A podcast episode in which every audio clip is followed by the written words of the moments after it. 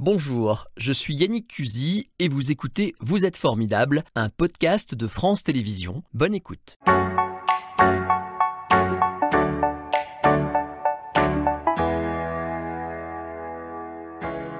Nous y voilà, bienvenue Yannick dans Vous êtes formidable. Un peu impressionné, c'est une première télé, non? Oui.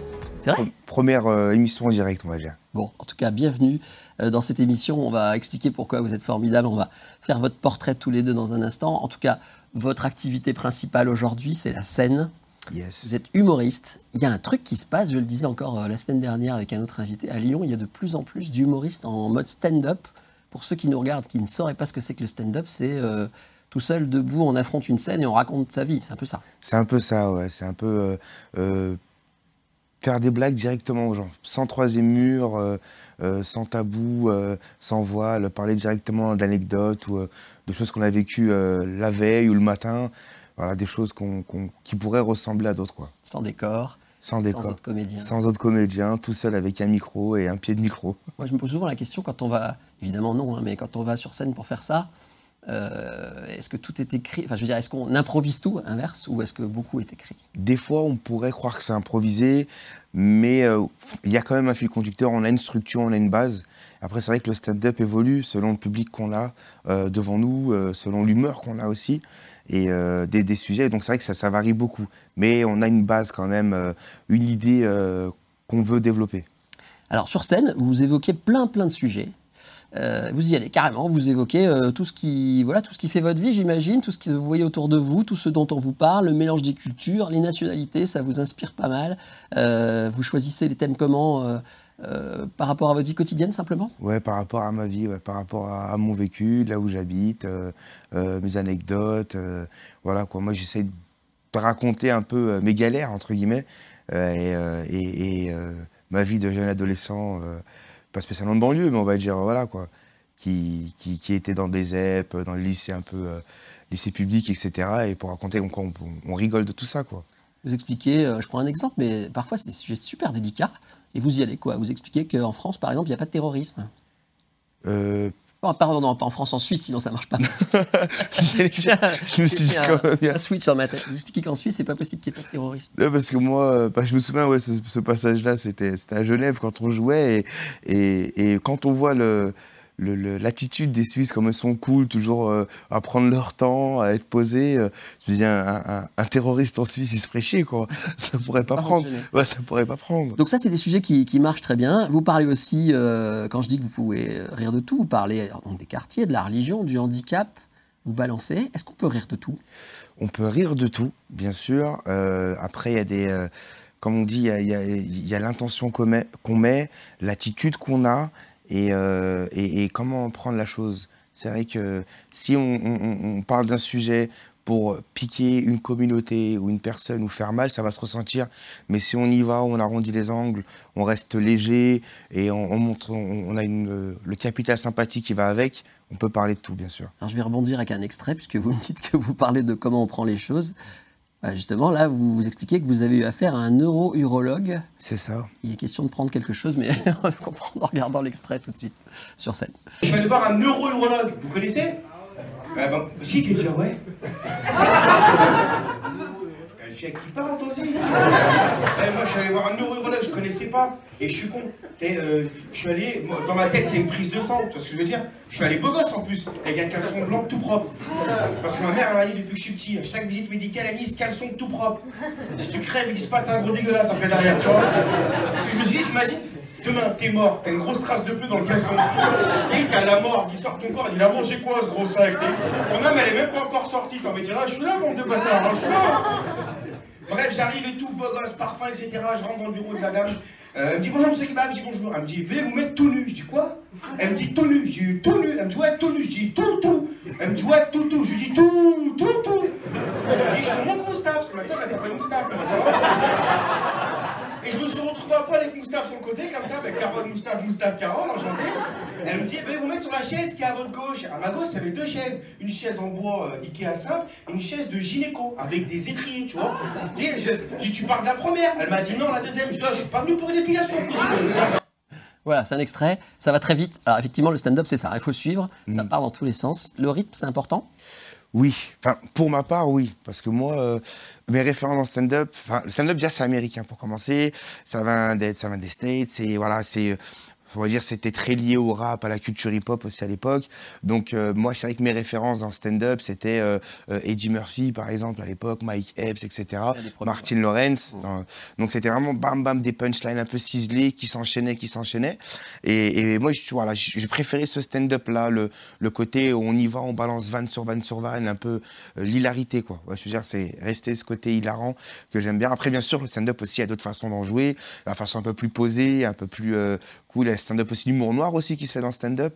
Il y a plusieurs variantes, mais c'est vrai que moi, ce côté-là, un peu euh, américain, un peu on y va, quoi, on franc. tout le monde s'y met, hein. Je vois, par exemple, Gad Elmaleh euh, s'y est mis. Euh, il y a des gens qui faisaient des, plutôt des shows écrits avec mm. des éléments autour d'eux, des décors. Maintenant, ils vont plutôt vers. Ça m'a fait bizarre. La première fois que j'ai vu Gad Elmaleh dans un comédie club à Paris, j'ai vu il y a quelques, quelques temps que ça, dans, dans, un lieu qui s'appelle le Paname pour le stand-up. Et moi, quand j'ai vu, dans ma tête, je pensais à, à Chouchou, à, voilà, euh, euh ou Coco, euh, son sketch qu'il fait sur Coco, etc. C'est grand film à lui. Oui, j'étais grand fan, Le Blond, etc. Moi, j'étais fan, moi, surtout de Gad Elmaleh.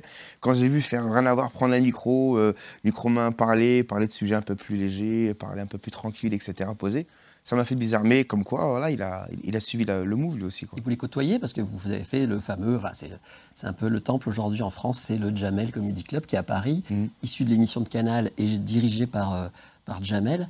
C'est dur de travailler là. Moi, je suis allé voir le Jamel Comedy Club. Euh, il y a une pression quand même. Hein. C'est vrai que c'est quand je l'ai fait, c'était un rêve qui se réalisait. Voilà, c'est vrai que je montais beaucoup à Paris. Euh, Jean-Michel Joël, à l'époque, le directeur artistique, m'avait donné ma chance. C'était euh, c'était génial, c'est magnifique. Bien sûr, c'est waouh. C'est la Ligue des Champions, on va dire. C'est comme si on était sélectionné, quoi. C'est quelque chose. Il faut que ça marche tout de suite, il faut que ça matche. Ah oui, c'est vrai que là, ouais, surtout à Paris, parce que Paris, ils ont, ils ont l'habitude de consommer du stand-up, ça fait des années, ils en consomment même deux, trois fois par soir, euh, 7 jours sur 7, donc il euh, faut y aller, il faut, faut parler de sujets un peu, un peu plus haute. Enfin, faut, faut savoir un peu, faut avoir de l'imagination, quoi. Faut accrocher son public. Faut accrocher le public dès le départ. J'ai un souvenir, moi, à côté public, quand on fait la queue dans la rue, c'est incroyable. Hein. Il y a vraiment un monde fou qui attend devant ce tout petit théâtre, mmh. tout petit. Hein et euh, ça s'enchaîne. C'est-à-dire qu'on passe les uns, on, voit quelques artistes, le public change, et donc il euh, faut être bon tout de suite, ça doit être hyper impressionnant. Euh, encore une petite question, puis après on fera une pause. vous jouez souvent en survette, vous êtes plutôt décontracté et vous vous moquez de votre propre corps, de votre poids, ça ne vous gêne pas. vous expliquez même, si je me suis bien, si j'ai bien noté, qu'au moment de l'accouchement, vous vouliez pas sortir. cette histoire? Parce, que je suis, né un lundi à midi et demi. donc, donc moi je me suis dit, bah, j'ai toujours été quelqu'un de, de, de, de, voluptueux, on va dire. Voilà. on va pas dire, on va dire voluptueux, c'est plus joli. Toujours été euh, plein d'amour, plein de rondeur. Et et puis, euh, j'ai jamais eu de complexe spécialement par rapport à ça. Je... Faut en avoir, quoi. Faut pas en avoir. Je, me suis toujours, euh, toujours aimé les belles, les, m'habiller, être euh, bien apprêté, jouer au rugby toute ma vie. Donc, j'ai jamais eu de complexe par rapport au poids. Et moi, je voulais un peu bah, décomplexer les gens. Et, quand j'ai commencé le stand-up, bah, la première chose sur laquelle je voulais rebondir, c'était ça, c'était mon poids. C'était un peu. c'est plus facile, quoi, pour moi de, de parler de trucs que, que je connaissais. Quoi. Vous êtes originaire de Vénissieux? Saint-Fond, ouais. Saint-Fond, pardon, j'ai dit Vinicieux, c'est pas pareil. Vous avez grandi aux Minguettes C'est ça aussi. pas tout faux. Alors, vous en parlez, vous utilisez euh, euh, tout ce que vous vivez au quotidien depuis votre enfance pour nourrir vos spectacles de stand-up, je le rappelle. Mhm. Euh, et notamment, vous parlez de votre papa. Alors, moi, j'étais un peu touché, même si vous le faites pour rigoler. ça m'a rappelé beaucoup de choses. Vous dites que votre papa, c'est un mec qui a fait la marche des beurs. C'est pas rien, quand même. On peut rappeler ce qu'il a vécu? Mmh. il, a, il, a, fait la marche des beurs. Mon papa, c'est c'est vrai qu'il est, c'est de la génération, euh, génération 80, quoi. Il est en 64, il est né à Vénissieux, il est au Manguette, il a grandi au Manguette toute sa vie. Et euh, c'était euh, les premières générations à avoir fait la marche des beurs, à avoir vécu un peu tout ce qui s'est passé à l'époque, quoi. Il a, il a, un peu milité, on va dire. Et il était parti de Marseille notamment, voilà. monté vers Paris en passant. Enfin, il y a eu des événements un petit peu dans toute la France. votre papa vous a toujours expliqué que lui, il était un garçon sage et travailleur à l'école. De ouf. mon père était... Vous n'y croyez pas. Mais je chantais toute ma vie, je savais que mon père, c'était, euh, il me cachait quelque chose. Il y avait un tiroir que j'avais pas ouvert, tu vois. Mais euh, ouais, non, c'est vrai qu'il avait ce côté-là un peu mystérieux, mais je l'ai su après avec le fil du temps, quoi. C'est-à-dire bah, quand, je voyais que mon père, il était toujours un peu plus tendu que les autres. Moi, j'ai toujours le papa, comparé à mes potes, j'ai le papa qui, qui s'habillait classe, qui était jeune, qui écoutait du coulant de gang dans la voiture. Donc, il y avait un, un, décalage avec les autres papas. Quand mon père me récupérait à l'époque euh, à l'école, beaucoup croyaient que c'était mon grand frère. non, c'était mon père, tu vois. Il était cool. Elle est Bah, très cool, très très cool. Jusqu'à Et votre présent, maman cool.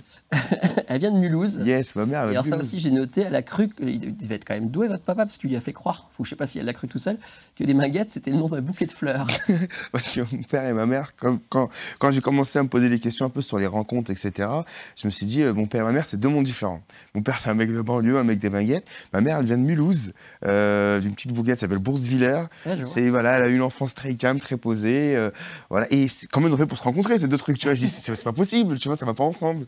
Et bah finalement, je crois que mon père, il a inventé un sacré beau mytho pour qu'il euh, réussisse à, à le suivre jusqu'à Lyon, quoi. Ben, ça a marché, ils ont fait, ils ont fait Yanis. Alors kebab, c'est vraiment votre nom, Avec deux B. C'est ça. Euh, ouais, pour se distinguer un peu du. euh, précisez toujours. ouais, KE de BAB. Ouais. Vous dites dans vos spectacles, dans mon quartier, il y avait de tout. Des Français, des Arabes, des Arabes, puis des Arabes.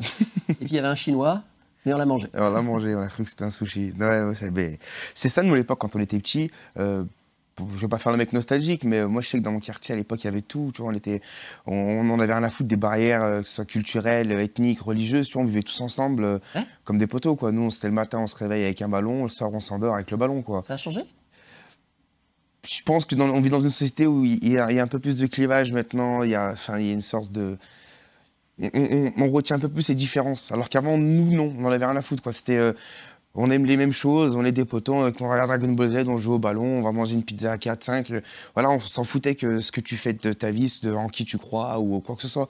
C'était, on vivait le moment présent. Quoi. Maintenant, on s'arrête un peu plus sur des, des détails que je trouve qu'on qu'on devrait pas. On devrait plus penser à l'avenir et, et partager des, des choses. Quoi. Alors, vous êtes allé dans un collège privé catholique? Yes. Quoi, hein? Euh, moi, je ne m'y attendais pas, vous racontez ça aussi. Et vous racontez qu'un jour, vous avez visité une église. Ça m'a fait penser à Gad Elmaleh qui sort un film là, en ce moment où il raconte ça aussi. Et ça vous a marqué, ça? En fait, j'étais dans un collège catholique privé à l'époque quand j'étais Ouais. petit. Et euh, moi, dans mon quartier, euh, j'habite à Saint-Fond, à côté, il y avait l'église du quartier. Il y avait il y a une mosquée et l'église a été collée. Je vous jure, c'était en face. Et euh, il y a un ami, qui, un ami à moi qui s'appelle Gabi Martinez. Son papa, c'était euh, le pasteur, si on appelle comme ça, pasteur Martinez, dans l'église. À chaque fois qu'il nous voyait traîner sur la murette qui était devant l'église, parce que nous, on squattait là-bas, il nous disait, mes enfants, bah, rentrez dans la maison de Dieu, t'es rentré. Il voulait nous faire visiter. Ouais. Et nous, on avait peur. Parce que gens nous a dit, bah, rentrez, il y a des pains au chocolat. Donc, nous, on est Dieu, horreur. on est rentré directement, tu vois. Ouais. Et euh, on n'avait pas peur qu'on rentrait, on visitait. Et Gabi aussi, à, à l'inverse, est venu avec moi aussi pendant la fête de la interdit C'était pour vous C'était pas interdit, non, non, mais t'as toujours ce truc que, euh, truc qu'on connaît voilà, quand on connaît pas, on a un peu peur, mais en fin de compte, non. en pas. fait. ressorti. je comprends très bien. Alors, parmi vos copains, là, tout ça, je, je m'inspire de tout ce que vous avez raconté pendant des années sur scène, mais il y a beaucoup de vrai, je me rends compte. Mm. Vous aviez un pote qui s'appelait Amadou, avec lesquels euh, vous avez évoqué les cours d'éducation sexuelle. Bon, Ouais, j'ai pas dit. Amadou, c'est pas son vrai prénom, Ah. parce que je voulais pas le, le griller. il existe vraiment comme Il existe vraiment, il s'est Ouais. reconnu dans le, dans le sketch. Euh, et puis alors, vous l'avez dit, vous attendez une petite fille pour janvier. Voilà, les sujets de la sexualité, de la reproduction, tout ça, ça vous inspire. Mm. Euh, ça vous fait beaucoup rire. On va voir un autre extrait tout de suite de vous sur scène. Quand je fais l'amour à ma femme, au moment de houha, tu vois, moment de dans mes testicules, les spermatozoïdes sont là, ils font Oh frérot, euh, c'est là-bas les ovaires Elle nique sa mère, j'irai pas moi. Là, je me suis vacciné, j'arrive pas à à couper la merde. Ah, en plus, il fait tout noir, j'ai pas, ouais, ta mère, je vais pas là-bas. Ça marche comme ça. hein. Le stand-up, c'est filmé comme ça à l'arrache. Euh, C'est pas hyper pro, mais ça, ça- ça se diffuse, tout le monde est Avec la, la magie des réseaux sociaux, faut, faut filmer à l'instant ça. Faut vraiment vous suivre. hein. Un dernier sujet. Alors, vous faites de la radio tous les jours, je le dis, sur Génération à Lyon, faut quand même le dire, parce que c'est c'est un de votre job. Hein. Faut Yes. quand même euh, gagner sa vie. Et puis, alors, tout d'un coup, vous êtes arrivé dans le cinéma. Racontez-nous. Euh, on va voir passer la bande-annonce, qu'on va pas avoir assez de temps pour la regarder, mais on va la voir passer. On va voir que vous êtes dans ce film, L'innocent, avec Louis Garrel. Pour ceux qui l'ont vu, vous êtes, on vous a reconnu, le chauffeur de camion qui va tous les jours au même endroit manger le même repas à la même heure. Pendant ce temps-là, toute une bande autour de Louis Garrel, Voilà. qui joue dans son film, va essayer de braquer votre camion dans lequel il y a euh, du caviar pour beaucoup, beaucoup d'argent. Comment vous vous êtes retrouvé dans ce film qui est en train de faire un carton et qui a un casting de fou et qui est quasiment entièrement tourné à Lyon d'ailleurs? La magie des réseaux sociaux. Ouais. Comme tu l'as dit, Yannick, la magie des réseaux sociaux. euh, euh, J'ai reçu un message de la part de Laura, que j'embrasse d'ailleurs si elle me voit, euh, qui m'a proposé ce rôle-là. Elle m'a dit écoute, euh, je m'occupe du casting de Louis Garrel du prochain film, il est à Lyon. Je te verrai bien dans ce rôle-là. Moi, c'est vrai que euh, j'aspirais pas à faire du cinéma au début, mais euh, je suis allé, j'ai pourquoi pas, je me suis laissé tenter. J'ai lu le script, et puis euh, après avoir rencontré Louis euh, deux, trois fois, ça a matché entre nous deux, et il m'a proposé le rôle, et j'ai tourné. Et, et ça a été facile, cette scène euh, où donc le couple Louis Garrel et sa copine Ah, c'est euh, dur. s'engueulent pour de faux. hein? Ah, c'est dur, c'est dur. Ouais. C'est dur, ouais. T'as un moment là, je mange des œufs, euh, je peux te dire que. Toute une soirée avec des œufs mayonnaise devant moi, je pouvais plus me avoir euh, ni voir d'œufs, ni d'île flottante pendant six mois, là, vrai. Ah voilà, Ah ouais, ah ouais. là vous êtes là, c'est C'est vous. moi, ouais. C'est ce fameux moment très important dans le film. Très important. Fabrice, qu'on va rejoindre dans un instant, m'en a parlé très très vite. C'est là que tout bascule. Casting incroyable, hein. Roche Dizem, Anou Grimbert, No- Noémie Merlan. Euh, vous allez continuer ça maintenant Vous allez goûter au cinéma Ouais, j'aimerais bien. Bah, franchement, ouais. bien sûr, bien sûr. Bah, c'est une expérience de malade. Franchement, c'était cool. C'était bien. J'ai kiffé l'ambiance, la façon de jouer. Ça m'a fait découvrir autre chose, d'autres sensations, d'autres euh, d'autres émotions que je connaissais pas euh, avec le stand-up. Et franchement, ouais, pourquoi pas, oui. J'ai d'autres choses qui se trament aussi pour 2023, mais euh, pour l'instant, je. Vous êtes resté en contact avec notamment Louis Garrel Oui, on s'échange des textos d'ailleurs, on s'échange souvent des messages. Et euh, Vous êtes là grâce à lui. grâce à Je lui. dois le dire, c'est grâce à lui que je fait votre connaissance. Parce qu'un jour, dans une émission de radio nationale, il est venu faire la promo de son film et il a dit, essentiellement, j'ai un truc à vous dire, il y a un petit gars à Lyon, il est incroyable, il est dans mon film, allez le voir si vous pouvez. Et c'était Yanis Kebab. Et c'est comme ça que je me suis dit, mais comment ça se fait que je le connais pas et que j'ai commencé à chercher des, des infos sur vous? Donc euh, Louis Garrel vous porte énormément, j'espère que ça vous portera chance. On va finir avec la photo de ce monsieur qu'on a aperçu. Quelle est la personne la plus formidable selon vous? Spontanément, vous dites Tupac. Ah, Tupac, Tupac. Tupac Ah non, Shakur. Shakur, ouais. ouais, qui était un rappeur américain. Yes, qui nous a mort assassiné en 96 à Las Vegas. 96 à Las Vegas. C'est- le dieu du rap pour. euh, Ben moi parce que c'était euh, l'album préféré de ma tante qui nous a quittés ouais, à l'époque. Et, Pardon. elle- Je m'attendais pas. Et, et, euh, et- et ouais, c'était un rappeur qui, me- qui me touchait par ses textes et euh, par sa façon de vivre, sa mentalité et puis euh, son style. Voilà. Mais bon, il était dans les gangs et tout ça. euh. Oh, je passe au-delà de tout ça. Ah, faut passer. Ouais. Qu'est-ce qu'il dit dans ces, dans ces morceaux? Bah, quand on l'écoute en Lies on Me, euh, il parle beaucoup des femmes. Il parle beaucoup des femmes. C'est quelqu'un, c'est un rappeur qui défendait beaucoup aussi la cause des femmes à l'époque dans ses, euh, dans, dans ses interviews. Et puis euh, son parcours, c'est vrai qu'en en peu de temps, il est, mo- il est décédé à 25 ans. En peu de temps, il est devenu l'icône, la légende du rap, euh, du rap américain, Ouais, du rap le- côté ouest. comment le dire, c'est le Michael Jackson du rap. Voilà, tout à fait. Ouais. Il a failli faire un featuring aussi avec Michael Jackson. Ah ouais? Ouais, ça Bon, s'est pas Ça fait. après. continue d'être votre. Ah, de ouf. Moi, j'écoute ça avant de monter sur scène. J'écoute ça quand, quand je vais faire un peu de Ah ouais? sport. Ouais, ouais. C'est vraiment un artiste que j'écoute tous les jours pratiquement. Que je m'y mette un jour depuis le temps que j'entends parler de Tupac et que je ne connais pas bien. C'était Vous êtes formidable, un podcast de France Télévisions. S'il vous a plu, n'hésitez pas à vous abonner. Vous pouvez également retrouver les replays de l'émission en vidéo sur France.tv.